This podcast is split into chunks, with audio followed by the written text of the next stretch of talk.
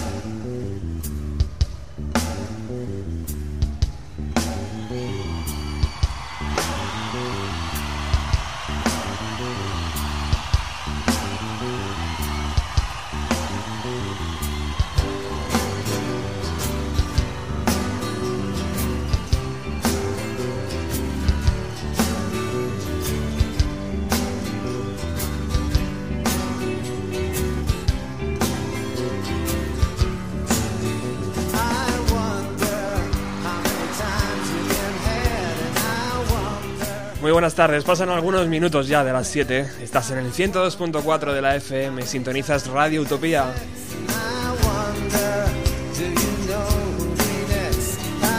Como cada jueves, arranca Bienvenido a los 90. Un programa que te hace volver, volver, te hace regresar a la década de los años 90.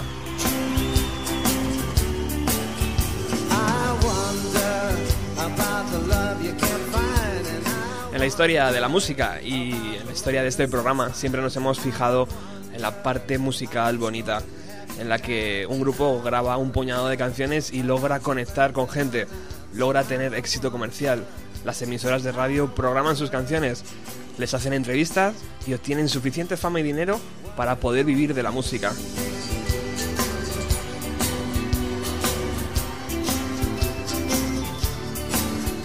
Pero existe otra realidad que apenas nadie se atreve a contar, una realidad en la que el artista graba un puñado de canciones y no ocurre nada. Nadie compra sus discos y el sueño termina diluido. Hoy en Bienvenido a los 90 contamos una historia triste o tal vez no tan triste, porque gracias a las ganas de dos fans y a una página web, el sueño se cumplió en los 90.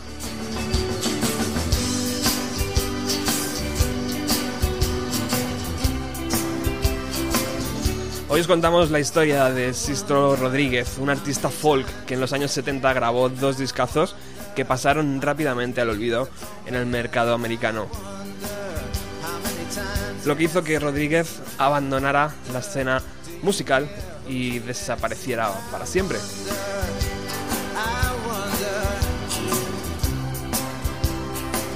Nos acompañan en el estudio central de la radio, de Radio Utopía, Miriam Farak, colaboradora habitual de este programa y persona que me ha descubierto a Rodríguez. Muchas gracias Miriam por estar aquí y por ser la culpable del programa de hoy. Gracias a ti, Roberto. Pero qué, qué voz de niña buena. no, soy un bicho. Bueno, vamos a disfrutar de- de- del, del programa de hoy. Eh, Miriam, yo creo que es de esas personas que aportan muchísimas cosas si, si las logras tener cerca y es, es lo mejor de conocer a gente, ¿no? Y, y conocer a personas. O sea, que te van descubriendo pequeños munditos como este que me has descubierto de, de, de Rodríguez. Sí, sí, pero vamos, que te estás pasando, te estás pasando. Perdona. También tenemos a Nacho. Eh, Nacho va a ser un lujo tenerle porque vamos a poder disfrutar de la lo que es eh, la parte documental, ¿no? De la grabación, de la fotografía Mm. y sobre todo de cómo es posible que un documental terminado con un iPhone mm. haya logrado un Oscar. Sí, es curioso. Bueno, buenos días, buenas, buenas noches, más bien. Lo, Sí. que, lo que tú quieras. Bueno, buenas. Sí, es curioso, ¿no? El tema de... Pero bueno, lo, lo vemos ya... Por ejemplo, hace poco Park Sang-gu mm, grabó también, creo recordar, una película con iPhone. Ujú. Fue bastante sonado. Y bueno, pues cada vez es más normal ver tecnologías móviles aplicadas al cine. Ujú. y la verdad que los resultados son sorprendentes porque un teléfono mm, te da una libertad de movimiento que no te da una cámara. Luego nos vas a contar si, si, si, si es posible ganar un Oscar con esto. Ya, Tú Mm. dices que sí, que ya no, Yo creo que sí, yo- que no es la primera sí. vez que ha pasado. Bueno, es la primera vez que, la- que ha ganado un Oscar, pero no es la primera vez que se utiliza esa tecnología. Mm. Y cerrando la mesa de, de- de- de madera, típica de Radio Utopía, tenemos a Chincho, otra de esas personas que si te cruzas en su vida puedes sentir, te puedes sentir muy afortunado porque sabes que siempre estará ahí. Como las garrapatas. Buenas, Buenas tardes, noches. amigo. ¿Qué tal? ¿Qué tal? Eh, además, tú has visto el documental Ah, hace, hace horas. Sí, sea, sí, sí, que hace está- horas y me conmovió de forma profunda. o sea, Está, está reciente el impacto que ha causado en Sí, ti. Sí. Vamos a, a- a adentrarnos ya. And if you get bored or you got loneliness, or it's dislike for me, you express. I won't care if you're right or you're wrong. I won't care, cause you see, I'll be gone. Maybe today, yeah, I'll slip away.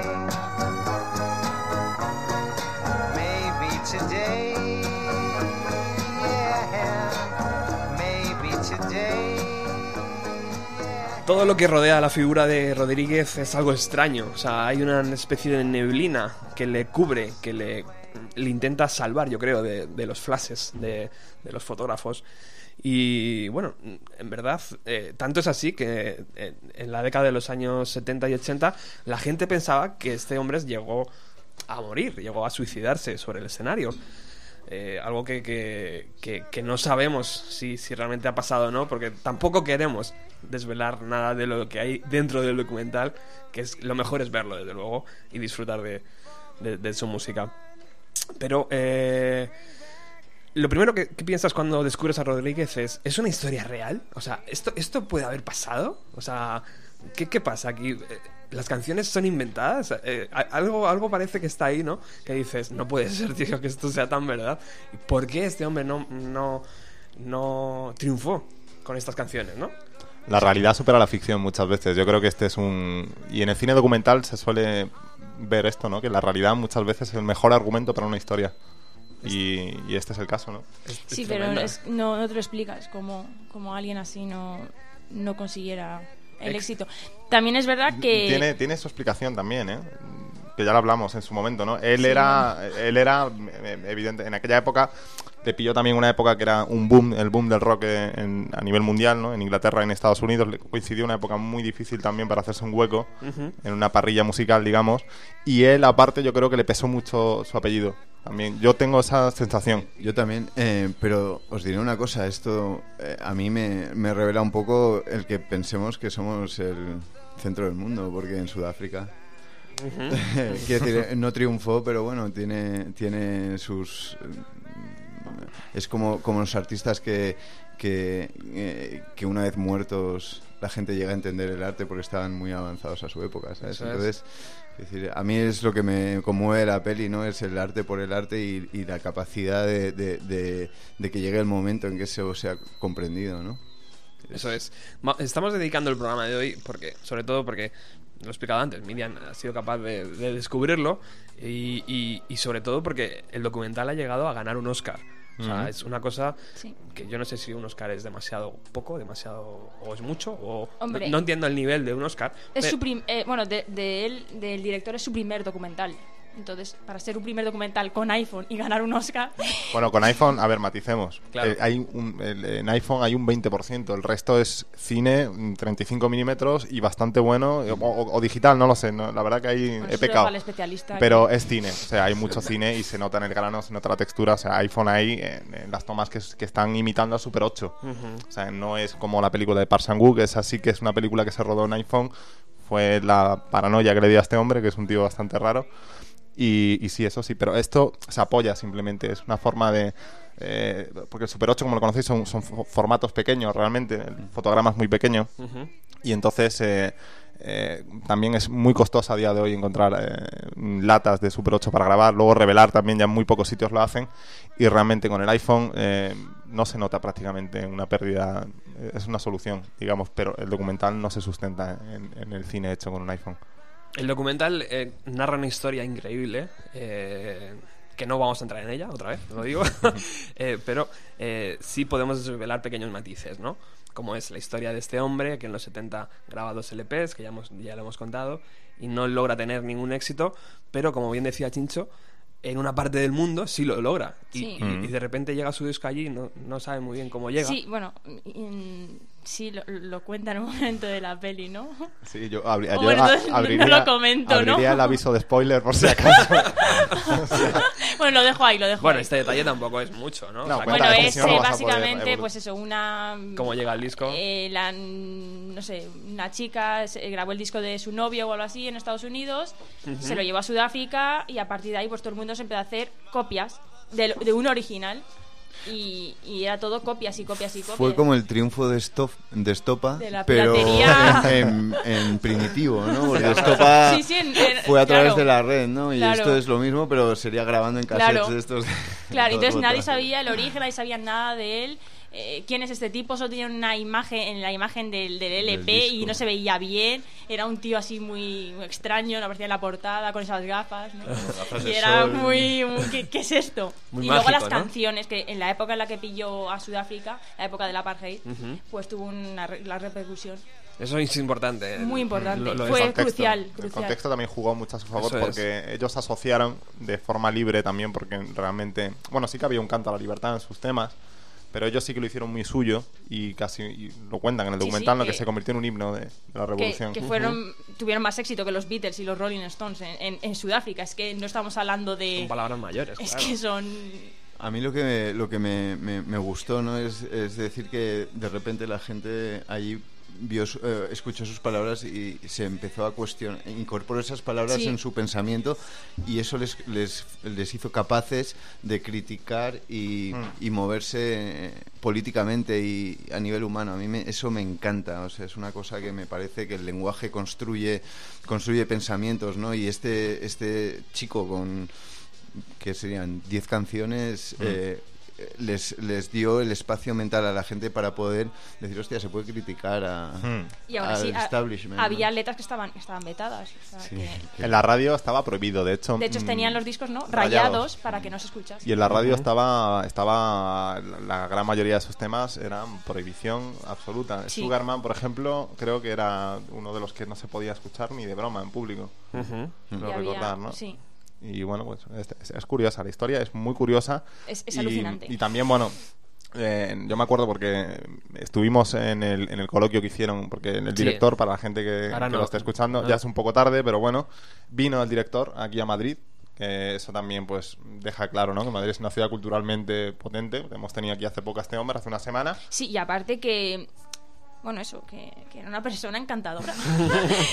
Miriam, que- Miriam se ha quedado prendada, ¿eh? De verdad, Sí, sí, o sea, sí. fue De alucinante. tener Era un tío, salió de, de entre, de entre las butacas, bajó con su anorak, se lo quitó, se lo, lo dejó en el suelo, Sí. empezó a charlar como si nada, cogía el. O sea, Casi como el Tipo muy cercano. sí, como, un como tío el documental, ¿no? cercano. O sea, flipante. Sí. ¿Y ¿qué, qué, qué impresión nos causó? O sea, aparte de, de muy cercano, ¿qué, qué transmitió con sus palabras? Eh, eh, Transmitió, para empezar, eh, eh, era una persona que se veía que era franca al 100%. O sea, se veía que era pura en- de espíritu. O sea, una Sí. persona que no está ahí porque está la- buscando un beneficio económico. Eso es. Para nada. O sea, y aparte es que Y eso... lo, es- y, lo, y lo, vamos, hizo hincapié en ello. Sí, sí. En el personaje y en lo importante que.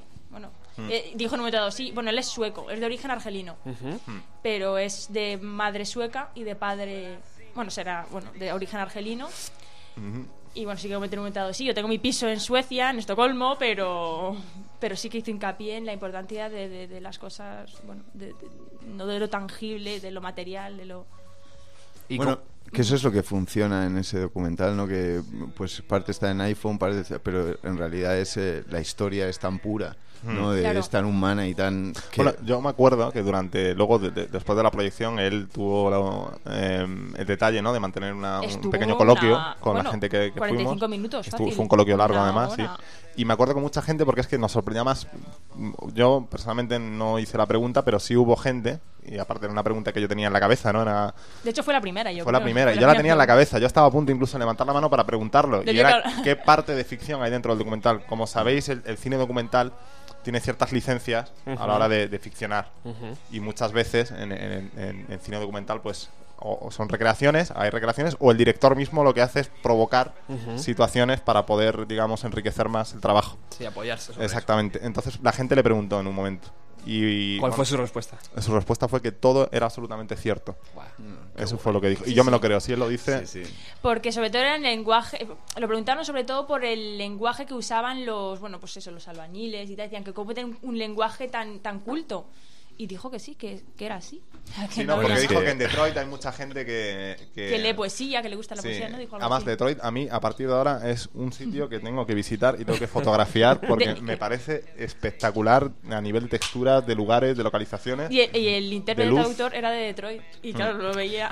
Maine es muy parecido. Tú lo- es verdad, tú conoces, exactamente, tú conoces. Sí, tú conoces a Detroit también. Detroit lo que tiene, no, yo no he estado en Detroit nunca, pero tenía un amigo eh, que era de Michigan Mm. y, y Detroit es muy emblemático porque es la ciudad del automóvil y el- eh, Sí, aunque la industria automovilística. Estados Unidos es el automóvil. A mí me contaba mi amigo Scott Bishop, me contaba que tú vas con un coche japonés Mm. conduciendo por la autopista y se te ponen al lado con una pistola apuntándote porque no es un coche americano o sea ahí está la Ford la Chrysler la, la- sabes Eh, todo entonces es, es, es un sitio es la cuna de, de- de- Del automóvil. de- de- y del capitalismo americano ¿no? de la, el- el- la forma de producción y tal y que salga en este sitio Es, eh, sabes tanta poesía tan algo tan puro curioso, uh, ¿verdad? Sí. Y además me parece una cosa muy muy eh, lo que, que tiene esta película es que todos eh, necesitamos creer que esto su- puede suceder. Sí, ¿sabes? también, ¿Sí o no? cierto, cierto, cierto, cierto. ¿Sí o no? Sí, sí. ¿Sabes? O sea, decir, hostia, ¿y- y ¿cómo, cómo le llega el tiempo a, a la- la al amor y a la poesía Mm. para ser entendida y que el, el que lo ejercita reni- reniegue del reconocimiento? ¿no? Eso es Es- es- increíble, es que es- eso es increíble. o sea, eso- a día de hoy, eso es una cosa que no vamos a volver a ver muchas veces más, Sí. Por eso me, me- a mí me tenía curiosidad por lo que contabais de cómo es el, el- el director, ¿no? Sí, Porque es- es, eh, es- solo una persona ese- así es capaz de verlo. Exactamente. Yo creo que es un poco, ¿no? Es mágico, de verdad. Es, eh, se han juntado las personas adecuadas quizá para llevar a cabo un trabajo así. Porque solamente alguien quizá como, como Malik era capaz de dar el tratamiento que se merecía a un tema como este. Sí. Por- parece, yo- ¿no? Sí, sí, y yo creo que, que el momento de Rodríguez a nivel mundial es ahora, o sea... Claro. eh, Rodríguez lo están relanzando, nos contaron también, porque hubo gente que preguntó también por el tema de cuál era la situación actual de Rodríguez, y nos comentó para empezar que el tipo todo lo que gana lo dona a instituciones benéficas o se lo da a su familia, no se queda con nada, él sigue viviendo en la austeridad más pura y dura, parece un monje budista. ¿Pero de qué va, macho, este tío? Sí, sí, Eh, ¿Cómo sí, puede ser? Es increíble, sí. Y, y- y nada, o sea, el tipo, pues ahora sí que parece ser. De hecho, si entráis en Spotify, no sé si puedo decir aquí Spotify. Sí, sí. en Spotify está ya toda la discografía de Sixto Rodríguez, la- está ahí disponible. sí, sí, Yo, fue- yo- alucinante. yo sé de un buen restaurante, tal vez el mejor, de la zona norte, que, que- que utiliza Spotify y que lo paga religiosamente. Y que este restaurante es el, es el mejor, GAE. es el mejor por, lo- por- no solo por sus platos, si- sino por la música. Sí, O la música. apunta. Algún tema, algún no, tema. Es que yo lo conozco. Yo a mí se me abrieron los ojos ayer. Entonces estoy acostumbrándome a la luz de Rodríguez. Te lo juro, ¿eh? Es alucinante. Bueno. Es que yo sigo aún en la nube.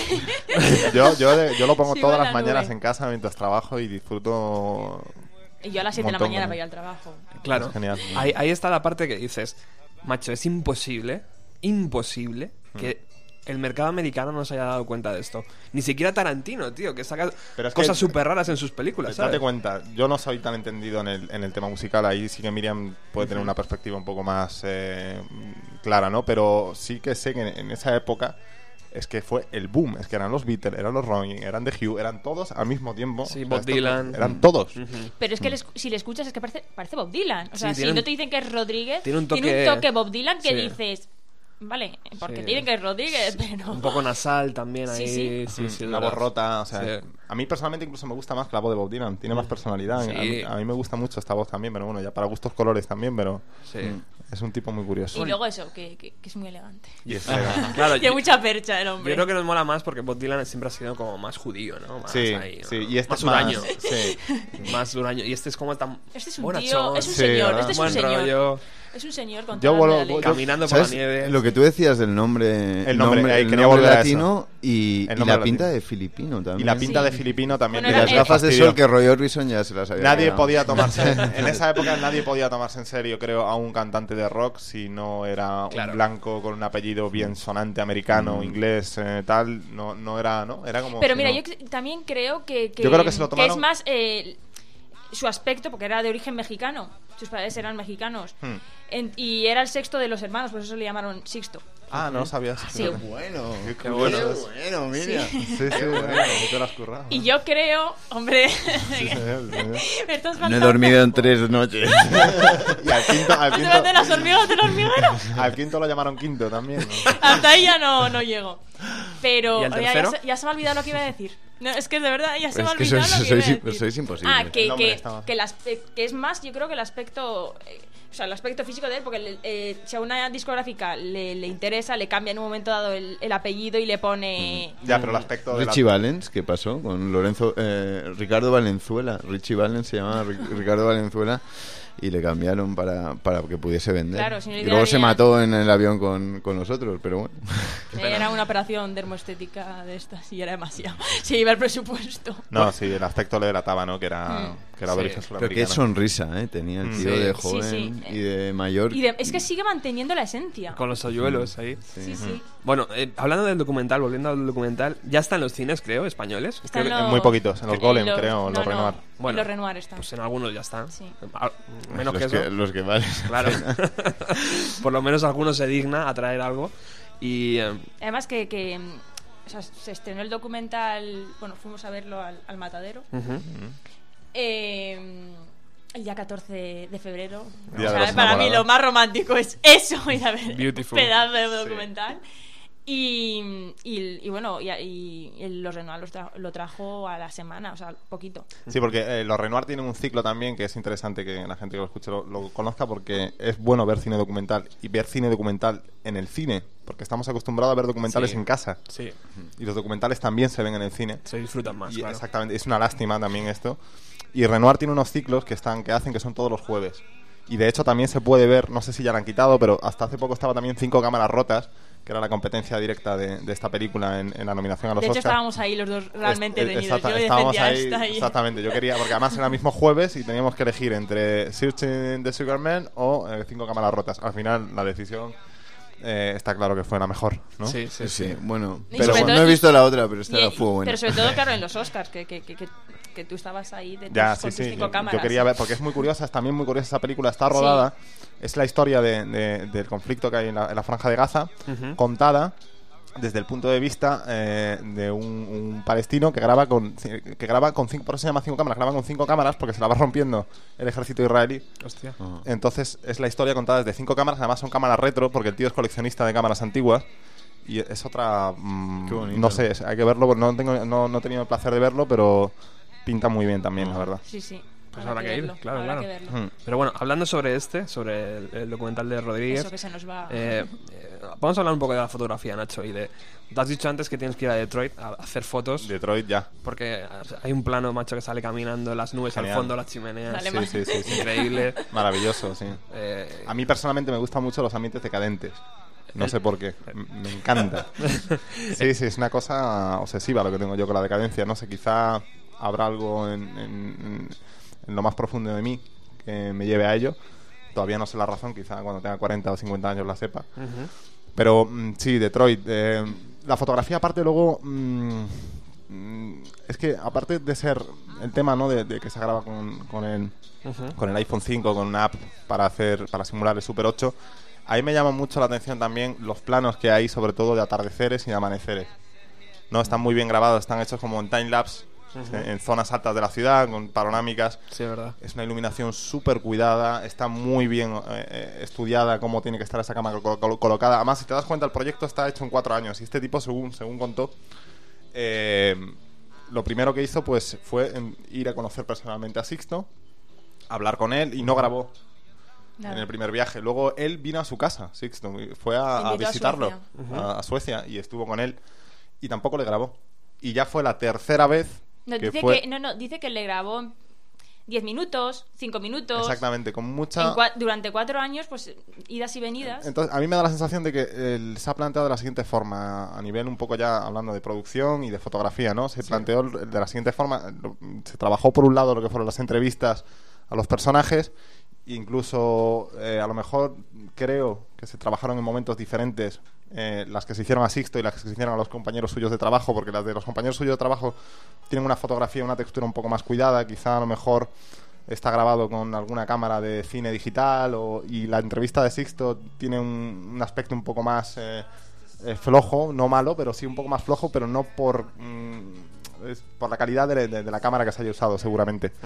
Y luego, eh, cuando se terminó con ese trabajo de entrevistas, fue cuando se cogió a este tipo seguro, a la directora de fotografía, se fueron los dos a Detroit y fue cuando trabajaron con mucha tranquilidad, ya con todo ese trabajo hecho, fue cuando ellos se dedicaron a trabajar estos planos geniales que hay de la ciudad. Es que eso dice mucho el director. es cua- as- O sea, son cuatro años.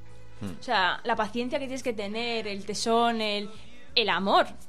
Por, o sea, decir, lo hago por porque me he enamorado de esta historia. Hmm. Realmente. Entonces, son cuatro años, pues para él y- y- Bueno, es, es, el mismo objetivo que Rodríguez, ¿no? Es, Claro. yo hago esto por, porque por me la gusta belleza de... y, y ya de- está. Y, y eso, pues que él cogió. Él trabaja. Eh, Malik, este es, es actor desde niño, es Es actor, periodista, cierto. trabaja en televisión y es su primer documental. Entonces se cansó de, de, bueno, de trabajar en televisión, se cogió un año sabático y se fue a buscar historias. Y esta historia, pues le llegó. Pues que le Y se dejen, ¿eh? centró, se centró en Que ella. le dejen, Que le dejen dejen pasear por el mundo. Otro año sabático y que Lo, busque lo otra va a cosa. tener difícil Sí, para mejorar esto. Sí, hombre, evidentemente. Muy difícil. Bueno, eso yo creo que es un poco el, el, el tema de, de la del documental ¿no? de Rodríguez. Es, ¿Qué más da? Es quiero decir, tú haces un Sí, disco y el siguiente, bueno o malo, en Estados Unidos nadie. ¿Sabes?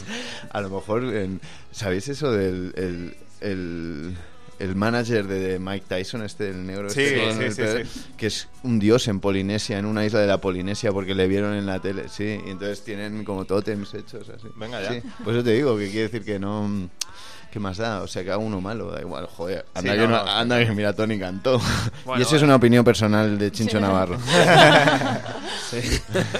Déjalo al pobre que el otro día salió en la tele. no, no, si es que ya le tengo crucificado al pobre.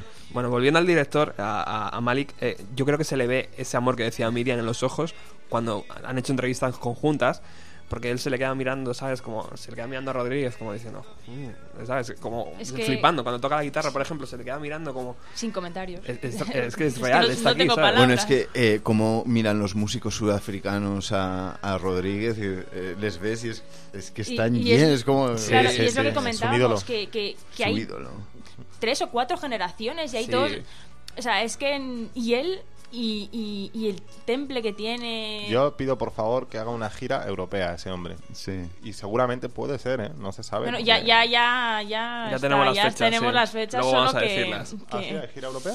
Hay gira, Mira, hay gira. gira europea. España Venga, creo que no entra en Europa o, o algo así, pero... Ah, no, España no. Sí, sí, es- España también. No. España también. ¿en serio? Sí, ¿Sí? sí, España también. Oh, España pues también. a verlo. hospedal nos lo trae. Está claro, pues genial. Sí. Bueno, vamos a entrar en la, en la carrera de Droid. Bueno, no sé si quieres, Nacho, decir algo más. De, bueno, la- Nada, según- Yo he estado buceando, tío, y la aplicación de este de este iPhone costaba uno Un con, euro, con sí. 79 Nada, nada, euros. O sea, Yo, me la, yo de hecho, ahora en el proyecto documental que estamos haciendo, eh, hace poco estuve hablando con, con Alejandro, que es el, el- el que está dirigiendo el proyecto. Y eh, bueno, él es un poco más exquisito en este tema. que también quería grabar con, con Super 8, quería la textura de Super 8, quería la imagen de Super 8, pero él, en cambio, sí que lo va a hacer con una cámara Super 8. porque Super 8 es muy, muy caro. Es que Imagino, no, ¿o es trabajoso, es muy pesado porque date cuenta que tienes primero que hacer la medición, depende de qué cámara tengas. Eh, muchas de las cámaras de Super 8 no tienen siquiera fotómetro. Entonces tienes que hacer medición eh, pe- y bueno, en fin, pierdes mucho tiempo y eh, se hace muy pesado. El trabajo se, se ralentiza mu- mucho con un Super 8. Luego tienes que llevarla a revelar. Una vez que está revelado tienes que hacer un transfer para digitalizar la película. Casi artesanal, ¿no, tío? Artesanal puro y duro, exactamente. Fíjate. Pero merece la pena quizá a lo mejor el resultado. Pero ya te digo que mm, es que, ya ves, en el documental está grabado con un iPhone y, y tampoco está nada mal. O sea, yo realmente soy de las personas que piensan que todo vale si tiene una justificación. Claro. Porque si no, no- si nadie lo dice, nadie se entera, yo creo, ¿no? ¿O No, no se hubiera enterado nadie. O sea, O que- o creo que se ha utilizado un poco el hecho ese, ¿no? De grabado con un iPhone para dar un poco de más publi, ¿no? Sí, Y para decir, vender, "Guau, venga, evidente- venga, efectivamente. Ha ganado un Oscar, venga, venga. exactamente, efectivamente. Es, Oye, es no, me, no, no, no. Ah, ¿No? No. No, No, no, no. lo voy a permitir. No, no, no digo el documental en sí, sino el hecho de decir que. No sé, que Claro, es para como- los periodistas es claro, más fácil, es ¿sabes? un- Porque no bucean en la historia, entonces se quedan Ya con se el quedan iPhone, esa la anécdota aplicación, es- el Oscar. que es Claro. una anécdota sin más. Y todos que- han dicho que, que, que Nacho en un principio mm, no le hacía mucha ilusión ¿eh? ir a ver al documental. Ah, Searching for Sugar sí. Man. Pues bueno, sí, tal, no sé qué. Y bueno, al mí- final le convencía. A mí y- me gustaría remarcar que ganar un Oscar no significa nada. Estoy Exacto. completamente contigo. Es verdad. Tú- Yo lo que Es no puedo verdad. entender es como un director como Haneke, por ejemplo, no tenía un Oscar hasta hace dos días y el señor Almodóvar sí tiene un Oscar. No tiene ni pies ni cabeza. O sea, los premios Oscar son los premios de la industria del cine y son premios que se otorgan en función del nivel de ventas. Es Claro. así. Y, y no está mal, que es, es como lo de que algunas grandes superficies tengan comida ecológica. No está mal, pero no, no significa que crean en ello o que eso se valga. Exactamente. yo creo que también Haneke es un poco Rodríguez. O sea, para él ha ganado el Oscar, Mm. pero Es o que sea, los artistas, de eso. es que Es los que él está- artistas de verdad, están yo por encima creo, de los Oscars. Eh, no, no piensan en eso. Es que ese, ese es un tema que hablaba yo con Roberto la otra vez. Estuvimos hablando del tema con, Sí. con, con Cisco y con Sí. Vidal. Eh, el tema de, eh, sobre todo en la música, ¿no? Tú haces arte para qué, por qué. Claro. Y en esa, en, en esa pregunta se determina realmente qué tipo de artista eres. Mm. Y y incluso podemos llegar a, a- a- a- a plantear si eres artista o no, porque realmente el arte debe ser eh, un hecho voluntario y altruista. Totalmente. Si tú supeditas el arte al beneficio, empiezan las cosas a peligrar. Sí, es como lo que hablábamos de, de hacia lo salvaje, ¿no? De ir, ir a, a- por, por el, el camino, Mm. por recorrer el camino y no por llegar a ningún lado, ¿sabes? O sea, Sí, sí, sí. Y que si llegas a un lado, pues el camino sigue. Exactamente. ¿sabes? O sea, tú puedes hacer un buen disco y el siguiente que sea una mierda. que hay ejemplos, Mm. hay unos cuantos. Sí, y además en muchas disciplinas, no solamente en la música, ¿no? Pero que a mí, y yo sobre todo lo he visto mucho en compañeros míos que se dedican al cine, eh, trabajan siempre con la perspectiva de cómo lo voy a vender, a quién se lo voy a vender. Mm. Y yo siempre se lo digo, vais mal. Si planteáis un proyecto desde a quién se lo voy a vender, no vais a hacer nada en condiciones en vuestra vida. Plantear lo que queréis vender vosotros. Y si eso está en sintonía con el público, entonces eres un artista. Entonces se lo quitan de las manos. Eh, y entonces te puedes considerar un artista, pero no te puedes considerar un artista si tú ya vas de primeras a quién le vendo esto. Mm. No, y el arte no, no necesita en realidad el reconocimiento de nadie. Deben haber mm, cientos de millones de artistas por el ter- lo que se llama el tercer mundo, o se llamaba antes. Creo que ahora es políticamente incorrecto decir eso, pero. pero El mundo que- tres. Están ahí, ¿sabes? Están haciendo. eh, títeres en la plaza de Jar el Fna en Marrakech y nadie yo no lo veo Bueno, viajamos con vuestro permiso hasta agosto de 1969, donde Rodríguez ficha por Sussex Record, creo que era, la Sussex, discográfica, sí. o sea, y, y empieza a grabar su primer LP. Su primer LP llamado eh, Cool Fats, creo que es, ¿no? Cold. O Cold Fats, perdón.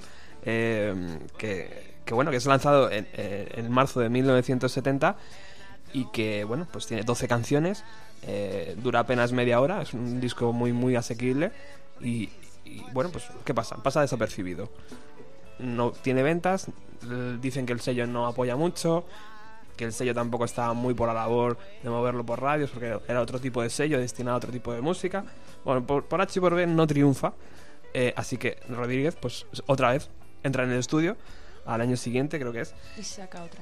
y saca el segundo disco que es eh, Coming From Reality en el 71. Sí. Eh, 10 canciones, un poquito más de duración esta vez, 40 minutos. Eh, los graba en, en Londres además, ¿no? Eh, a mediados de los 70, en Londres. Pues ahí me has pillado. Con lo de Sixto ya lo he dado todo. En algo, en algo. oye ha sido muy bueno eso Claro, muy bueno Genial. Y, eh, y bueno, pues ahí, ahí llega el momento crucial, eh, donde él ve que su carrera no va a más, no tiene ningún tipo de éxito, eh, no vende un disco. Además, eh, eh, sale un, un- el director de, de la discográfica diciendo, si es que vendió seis discos aquí. Sí. Sí, decían en un momento en plan de broma, ¿no? Creo recordar algo como que... De a su mi prima, su- prima mi hermana mi Está hija gracioso el tema, pero Sí. bueno. Poco Sí. cabroncete. Pobrecito, joder. Sí, ese momento es complicado, ¿no? Porque Yo es eh, que tenía las lágrimas, que o no. es como. ya ves. Mm. Y eh, bueno, y el momento que luego le, le preguntan por la pasta, ¿no? Eso es, Eso eso es es. interesante. buenísimo. Al, Sí. momento- a- al Pero bueno, pero el productor también, eh, creo que además era es un productor, el tío pues había trabajado con artistas, con Prince, me Sí, parece, sí. había sido, no, había de gente tocha y es lo que decía, y también lo entiendo, o sea, dice, me estás preguntando por el beneficio de cuántos discos, o sea, para él lo que se vendió en Sudáfrica Mm. No habrá nada comparado con lo que estaba ganando con otros, que sí que, eh, pero bueno, y también al fin y al cabo, como es que a Sixto le da igual el dinero, o sea, Sí. Claro, que el- Eso es lo bonito. Sí. Eso es lo bonito. sí.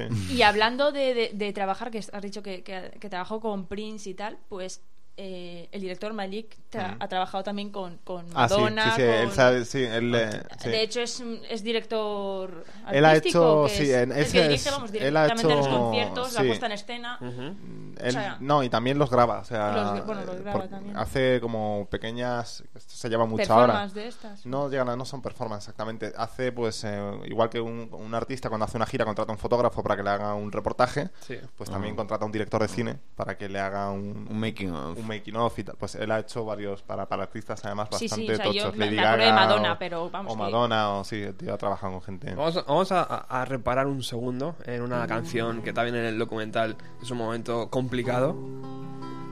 Eh, ¿Qué es Que esta? es Cos. Sí.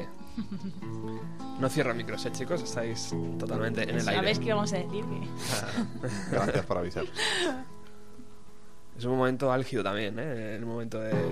Y dicen que poco después perdió el- su trabajo. Fue- fue real, todo. Que, que fue como un presagio.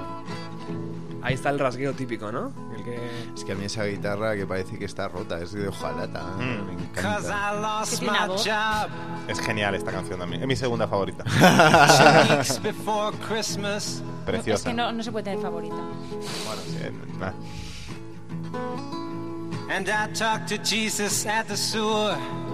Hablé con Jesús en And las alcantarillas. Y el. Papa dijo que no eran ninguno de mis malditos mm, Negocios. interés, negocios. My Estonian archangel came and got me wasted. Cause the sweetest kiss I ever got Esta parte es preciosa. is the one I've never tasted. Porque el beso más dulce que tuve es el que nunca he probado. Oh, que es but lo- they'll Sí, sí, sí. take their bonus pay. To Molly McDonald. Neon lady, beauty's that which obeys, is bought or borrowed.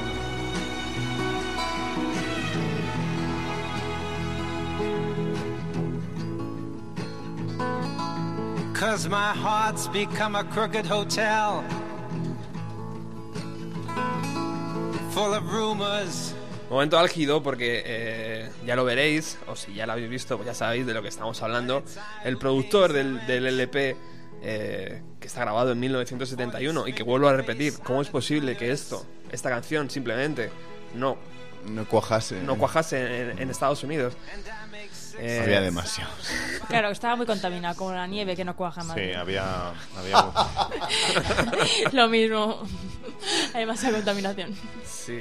eh, bueno, imposible. Eh, un momento álgido en, en- en el documental. Eh, nos hemos quedado en que él decide dedicarse a otras cosas, se aleja de la música y de repente, eh, a través de una página web, eh, algo pasa. Eh, la, historia quiere colocar en su sitio a este hombre y bueno, pues a través de Sudáfrica va a ofrecer un par de conciertos o, o cinco conciertos, no sé cuántos da en un principio, ¿no? En un principio yo creo que son dos o tres. Ya. Dos, tres. dos o tres, ¿no? Sí. Sí, luego vuelve. Pero bueno, la primera vez es apoteósico.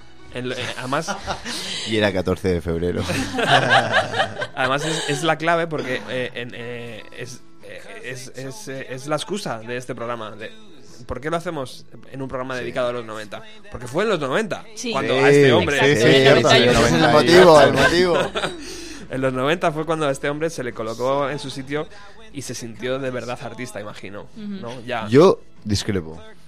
Yo creo que siempre, eh, yo creo que, que, que cuando haces algo tan inmenso, eh, lo sabes, es que te da igual. Es como el, el final del Día de la Bestia, ¿no? Que están los dos ahí en el banco y sabiendo que han salvado al mundo, ¿sabes? Sí, sí, sí. Y, y dice, todos estos no saben nada, ¿sabes? Y- pero yo sé que estaba ahí, ¿sabes? Y yo estoy, yo creo que eso es lo que, ese es mi, mi- lo, lo que a mí me llegó, ¿no? De que, por eso creo que todos tenemos que poder creer en una, en una historia como esta, ¿no? Porque ¿Tú crees to- entonces que él es consciente de...?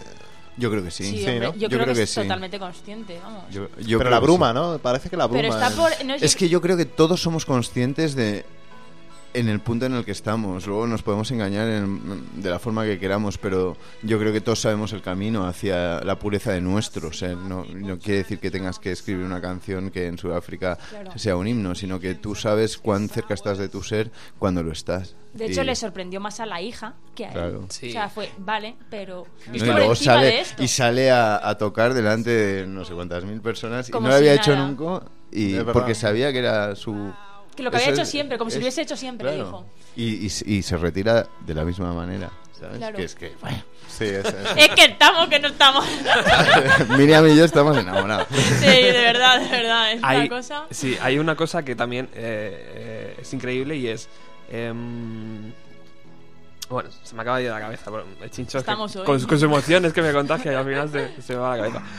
Vamos a, eh, vamos a, a decir eh, cuándo va a pasar eh, Rodríguez por España, porque va a pasar por España, Oh, chicos. ¿En serio? Sí. ¿Lo No. dices en serio? No, pero que está diciendo en serio. Sí, parece ser que... Roberto, es que contigo Estás nunca en se serio, sabe. ¿no? Estamos en serio, yo no juego con mi audiencia. Pues ya estás... com- Ya, ya Esto es estamos- un documental. Ya estamos Ya sacando las- estamos vamos. comprando entradas Pero no, todos. vamos. Pero VIP del tirón, para, vamos. todos, Sí, para sí. los cuatro. Para Vale, los pues cinco. ir preparando la, la, La chequera. El iPhone.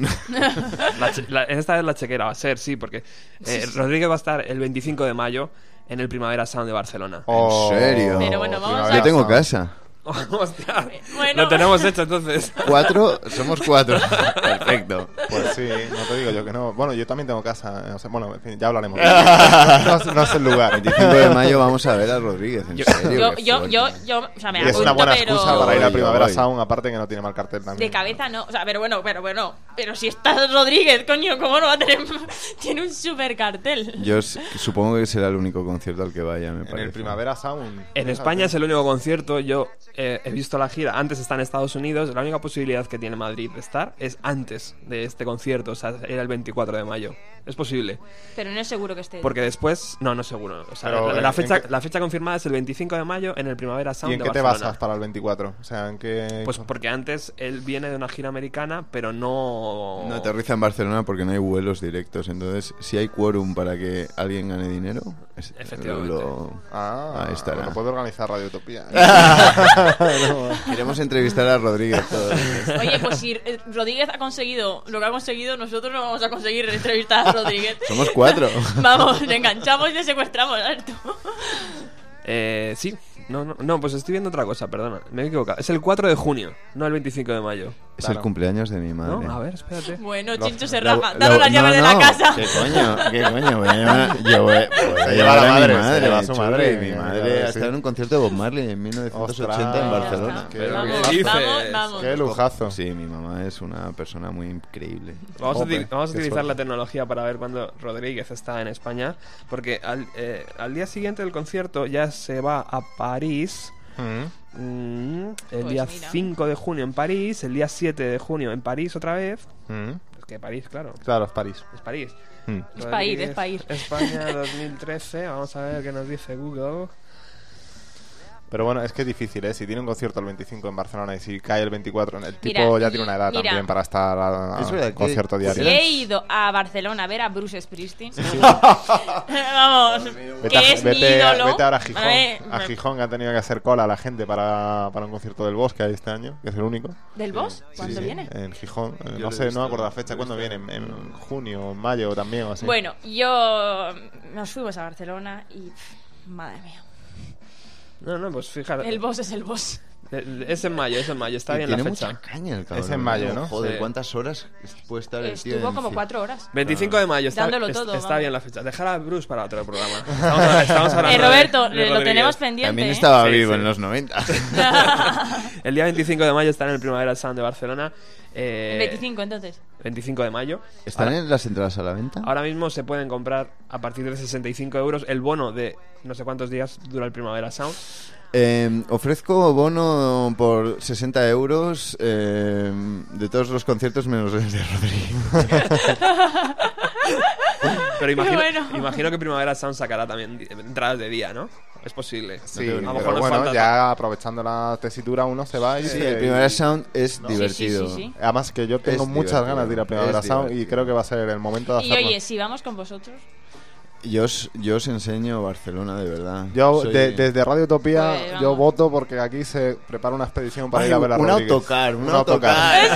Eso mucho. Además es que vas, no conduce nadie, ¿sabes? Hay un tipo que conduce. o sea, Yo pido que se abra un espacio ya en la página web para que la gente se Venga, por apunte favor, y vayamos Robert. todos en tropel a ver a De verdad, ¿eh? Un Robert. llamamiento aquí. Sí, sí, sí. Llamamiento No. a la, po- a la Sí. población. Primero hay que ver el documental y después ya la gente voluntariamente, sin presión. Es que no hace falta. Vamos. Ya lo habéis hecho vosotros. El día 25 estará en Barcelona. Luego el día, de, el día 4 en París. El día 7 en París. O sea, Pues es, vamos es- a París también, ¿no? Es lo que dice, Ya puestos con el autobús para arriba. es lo que dice Nacho, que no da conciertos diarios. El día 8 está en Londres. Nos- El, el día 22 está en el Apolo también de Londres. El día 2 de agosto está en el Festival de Glastonbury, en, en Inglaterra. Eh, Estocolmo, En el Suecia día es que tenía que 3, pasar, el sí, día sí. 4, el día 3, el día 4, el día 8 ta- también está allí. Eh, y el día 10 de agosto está en Inglaterra en un festival llamado eh, Bueno. Wilderness o algo así. El tema es que el 25 de mayo está en Barcelona. Exactamente, Eso eso, a eso Que- nos, nos- Eso es lo más. Yo creo que vamos a hacer Importante. fuerzas para que venga Madrid. Yo, yo creo que va a pasar por Madrid. Mira, si Mahoma no va ¿Tú a la crees? montaña. Yo veo Pero bueno, yo creo que no hay que derrochar el turismo, ¿no? No, no, no, Barcelona es No, preciosa. y aparte el Primavera Sound es una buena excusa. otra Claro, vez. claro. No, Esta sí. mañana me he despertado leyendo que quieren cerrar el Parque Güell. Venga ya. Bueno, yo me he despertado sabiendo que van a cerrar el Cosmo Caixa De Alcobendas. de Alcobendas. Sí, señor. Y con las comisiones que me cobra la Caixa, yo creo que podrían mantenerlo abierto, No, no, Chincho, yo creo que no. ¿no? No es posible, no. ¿No? ¿Tú lo sabes? Sí, sí, sí. Sí, todo lo ¿no? que hay que repartir por ahí y tal. todo de sobres. No da para todo. Ya ves. Pero ya les hemos rescatado. Bueno, a la Caixa no lo sé, pero desde luego a mí no me... O sea... Nosotros, o sea, tenemos que rescatar ahora. Si Yo te ahogas, te diría que no lo como- cierren. Es Yo- que no sé qué es, porque no soy de aquí. El Cosmocaixa es un, un museo de, de la ciencia muy bonito, Mm. que es de la obra social de la Caixa cuando era una, una caja de pensiones y ahora es un banco. Es como, como el, prima el- Caixa Forum, ¿no? De Madrid, Claro, es un poco exacto. de ese- Y tiene un planetario y tiene exposiciones que son súper bonitas y que además tengo un amigo muy amigo mío, de, vaya, mi amigo del cole, Ah. que, que las organiza ahí y, Ah. y es un sitio súper chulo. Pues... mm, Adiós. sí. Adiós. Se- Seguro que la radio se hace eco de ello y, y- y traerá trabajadores o algo. Estamos escuchando Street Boy de, de- de Rodríguez, que es la canción que iba a estar en el tercer álbum que nunca llegó. Sí. De hecho, nunca, nunca ha habido eh, nada más publicado por Rodríguez hasta la fecha, que sepamos, ¿no? Porque Bueno, eh, A lo mejor eh, a ver, si en un principio hemos dicho que, que- que- que no teníamos que desvelar. Bueno, eh, bueno, son pequeños detalles. Te digo una Si cosa. vamos a ir a ver la Barcelona, yo creo que va a estar un poco vivo. Son pequeños detalles. Yo creo, a mí me, me gustaría que no quisiese sacar un ¿No? álbum. Sí, porque, Hay que saber. claro, eh, ¿te acuerdas Yo creo Mr. que- Happy Man que puse en el... Bueno, pues Yo creo que lo haría igual de bien, tío. No, no, estoy seguro que es, bueno, o sea, no cabe duda eh, que Rodríguez es un artista eh, integral. Ha tenido integral. Pero 40 años de yo ideas creo que la a lo que se refiere es que ya no sería una ley, o sea, esa leyenda. No, lo que me refiero es ¿No? que es que sería un producto del mercado. Claro. ¿Sabes? Para la gente. Entonces no. Ya bajaría. Es que yo creo que no, yo creo que hay que ser un jugular es- como ha sido este. Él está en el, en, realidad. en el Olimpo. Claro, y está... No tiene por qué no- bajar. No quiere el dinero, no Yo creo que quiere no la... va a bajar, simplemente va, va a ser agradecido Pero con, ya con sus es. fans. mm, ya es Pero es entrar como- en, en la rueda. Es como... Es que es un músico, y los es músicos sacan los, discos, los, chicos. los años... No, Roberto, no. Todos los años, todas las navidades sacan un disco de U2 de recopilación, ¿sabes? No, pues toca. ¿Te imaginas un- un- una recopilación de Rodríguez en la FNAC? No. No, yo creo Pues que habrá, es como la estatua... Ah, claro, a 5 euros de repente No rollo... lo dudéis que llegarán los yo estoy- discos recopilatorios yo de estoy este hombre seguro, y, pero- y yo creo también Bueno, que no, va- Nacho, no hará más discos. Pero Déjanos soñar un poquito. Yo Yo creo, creo sí. que no yo creo que no lo él ha sido suficientemente honesto bueno. en son su 70 carrera. años ya lo que tiene ese hombre y... Mira, Haneke tiene... ¿Cuántos años Sí, tiene? pero Haneke no ha trabajado en la obra toda su vida. 70 años Eh, pues, pasa, mm, pasa sí. factura. ya. Sí. El tío se le ve que ya tiene aplomo para... Hmm. No sé, incluso ya giras no creo que haga muchas tampoco. ¿eh? Bueno, pues yo creo que, Joder, él, pues eh, el Tutex va a pegar. que él ha sido suficientemente honesto en su carrera y en su vida para ahora sacar un disco si quiere. Ojalá lo hiciera, pero por cómo es él... No es cómo- U2, Roberto, no sé. U2. Uno. bueno, eh, yo espero que sí. Si él tiene ganas, aparte debe tener un montón de, de ideas en la cabeza y de, y de Es que, debe- canciones. es que yo creo que no ha parado de tocar en realidad. No, porque él dice que. A lo no, mejor sí, tiene va. compuestas incluso Seguro. ya, ¿eh? Sí. Seguro que las tiene. coño. Que las, las toca en petit comité, ¿no? Sí, Mm. seguro, Con sus seguro. hijas. No Sí, es una caja de sorpresas ese hombre, no se sabe. Se sabe, es tan misterioso, sabe. es que es eso. Es que ese encanto que tiene, de misterio, de... de- Si se vuelve un producto comercial, ya pierde todo ese, ese Sí, encanto perdería eso, sí, eso. que le rodea. Bueno, pero, Pero es que yo no creo que lo. Está por eso vivo, pero es que, parece que es una. es que, como Pero- decía antes Chincho, Sí. que, que está muerto y que, que- que es una, ya una leyenda. Es sí, una sí, sí. leyenda. que no le puedes disfrutar. Es una leyenda viva, ¿eh? Además, yo Sí. creo que, que, que, que la- aún no percibimos los seres humanos del 2013 que, que hay una forma de pervivir que no es en discos ni en material, sino En como, esencia, ¿no? Pero como esencia del mundo, ¿sabes? O sea, este tío ha sido así de poderoso siempre. O sea, que nosotros estemos conmovidos ahora en 2013. Claro. Eh, para él eh, es anécdota. O sea, Claro, ¿qué más te da? transmite esa fuerza Claro, y de, es- de- de es- ese espíritu luchador, porque realmente es, un- es una persona muy luchadora. Ahí, va- ahí vamos porque no hemos hablado apenas de sus letras. Y sus letras son muy, muy combativas. ¿no? De ahí, eh, claro, la importancia, lo que decíamos antes, que tuvo eh, sobre todo en, en Sudáfrica, que se sintieron muy identificados con la canción protesta, digamos. Era una, una, una- una canción protesta. Yo tengo una pregunta para, para, para vosotros. Eh, Sugarman, cuando, o sea, yo creo que esa canción habla de la heroína, o me equivoco, Mm, sí. no lo sé. Hombre, Habla de la azúcar, heroína, yo ¿verdad? creo. Sí, sí, vale, sí. de acuerdo. Hombre, no Sí. sabía si, no, sabía que alguna droga sería, pero no sabía si era un esta Sí. o esta, pero Sí, es como la Brown Sugar de los, de los Rolling Stones, es habla, el, el azúcar marrón es... Exactamente, sí, tenía color- todo, era simplemente confirmarlo ya. Está bien Sí. que, que hayáis dicho esto porque vamos a viajar hasta 1998 cuando En dio, concierto. dio un par de conciertos memorables y esta canción estaba, claro, en la lista que tenía que tocar.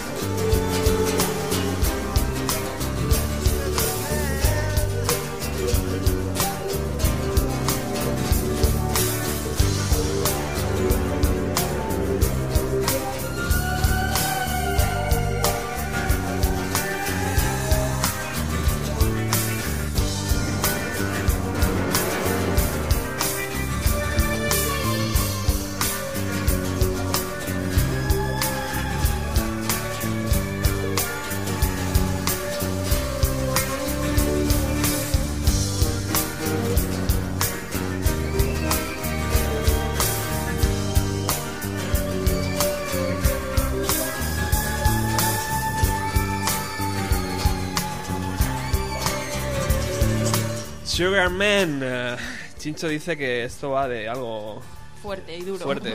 La heroína, el caballo. Esto va en vena, ¿no? Eh, El heroína. caballo, como Esto las, como las hamburguesas de X. Esto es un buen viaje, ¿no? Sí, es un buen viaje. eh, eh, bueno, yo creo que Detroit es una ciudad que en, en esa época, pues bueno, todo Estados Unidos y todo el mundo entero siempre ha estado muy lleno de droga, pero la, la heroína era una, una escapatoria, ¿no? Además en los 60, en los 70, imagínate cómo estaba eso, ¿no? Sí, bueno, A la en orden los, del día. sí, el- Sin miedo ninguno. a- en los 60 se, se recetaba LSD para la esquizofrenia en Estados Unidos. No sé, a lo mejor funcionaba. Un remedio eficaz. Bueno, estamos llegando al final del programa, chicos. Os habéis currado una hora entera de, de Rodríguez y de Sugarman. Eh, estáis en el 102.4 de la FM. Estáis en, en- en- Radio Utopía. Radio Utopía, la radio de Alcobendas y San Sebastián de los Reyes. eh, o Sunset, como dicen mis amigos de Villalba. Sí, lo diré yo, seguro. Eh, pero nos tenemos que ir porque está por ahí ya el próximo programa, así que eh, en pildoritas pequeñas vamos a ir despidiéndonos eh, uno por uno. Por ejemplo, empezamos por Miriam, ¿no? Ya, que es, eh, Bueno, yo me despido con, con la frase de... Ah, un segundo, un segundo, déjame, Dime. déjame que, que, que, que alguien traduzca esto que dice Chinch, eh, perdón, que diga eh, Rodríguez. Termina la canción y dice, el mensaje está claro. El- Es como un niño, Chincho.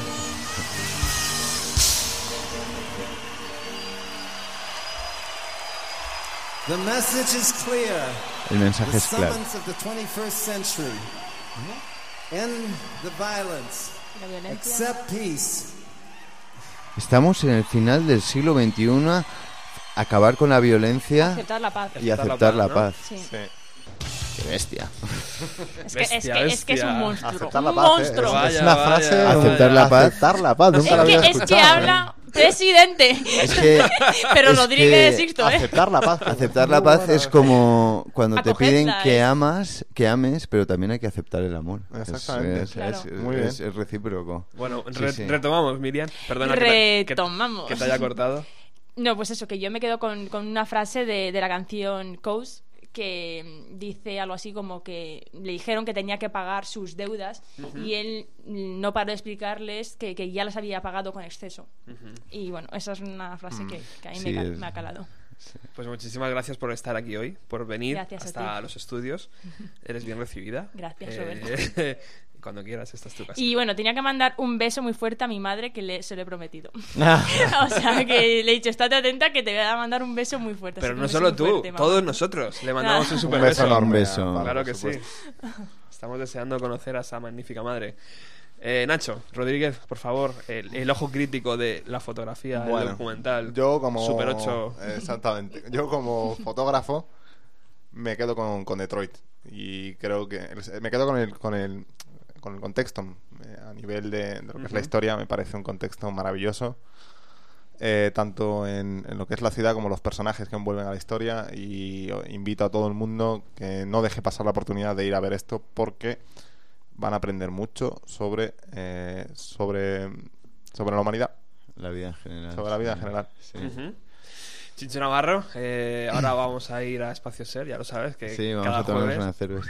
volamos para allá. y- Pues nada, yo me quedo con, con una frase que dice uno de estos, de estos eh, albañiles, filósofos, amigos de Rodríguez, que dice, Home is acceptance, que quiere decir, eh, la casa es el aceptarse a uno mismo, ¿no? Y yo creo que eso es lo que, lo que encarna Rodríguez, ¿no? El saber que tú eres grande, aunque no tengas 20.000 personas delante tuyo y eres tan grande como para recoger la basura de, de, una, de un jardín de una persona por tres o cuatro pavos la hora. ¿no? Que la grandeza está en el espíritu y en, en- en la obra y el amor eh, y no en los 20.000 fans o, los 20 millones de euros. El mensaje está claro, está... Sí, es un poco Jesucristo este Rodríguez.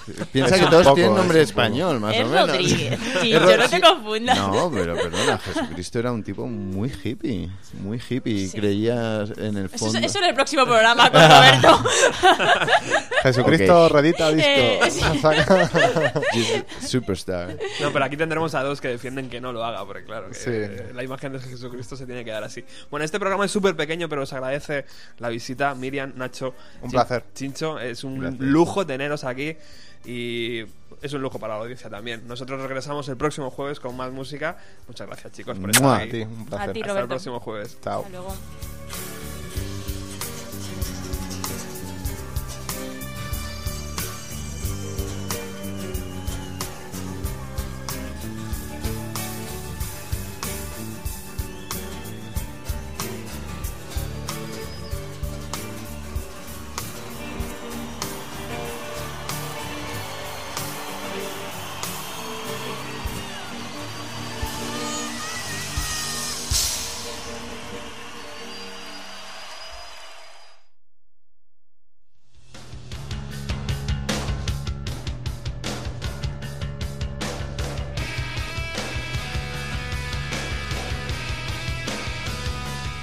Bienvenido a los 90 con Roberto Martínez. Jueves de 7 a 8 en Radio Utopía 102.4.